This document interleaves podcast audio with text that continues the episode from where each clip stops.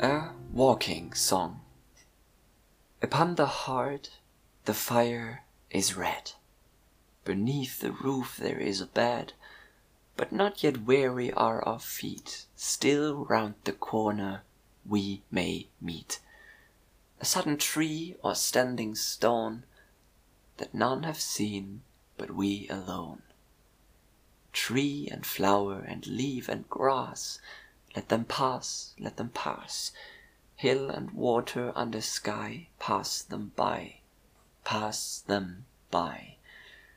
Still round the corner there may wait A new road or a secret gate, And though we pass them by to day, To morrow we may come this way And take the hidden paths that run Towards the moon or to the sun.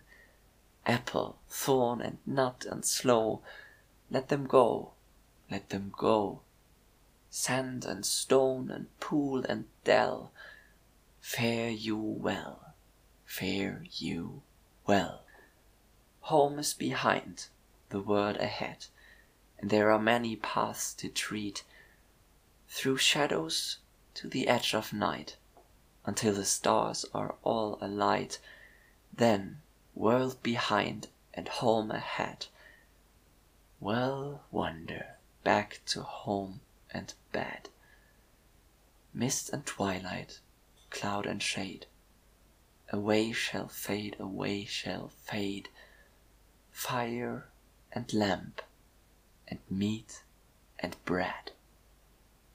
And then to bed, and then to.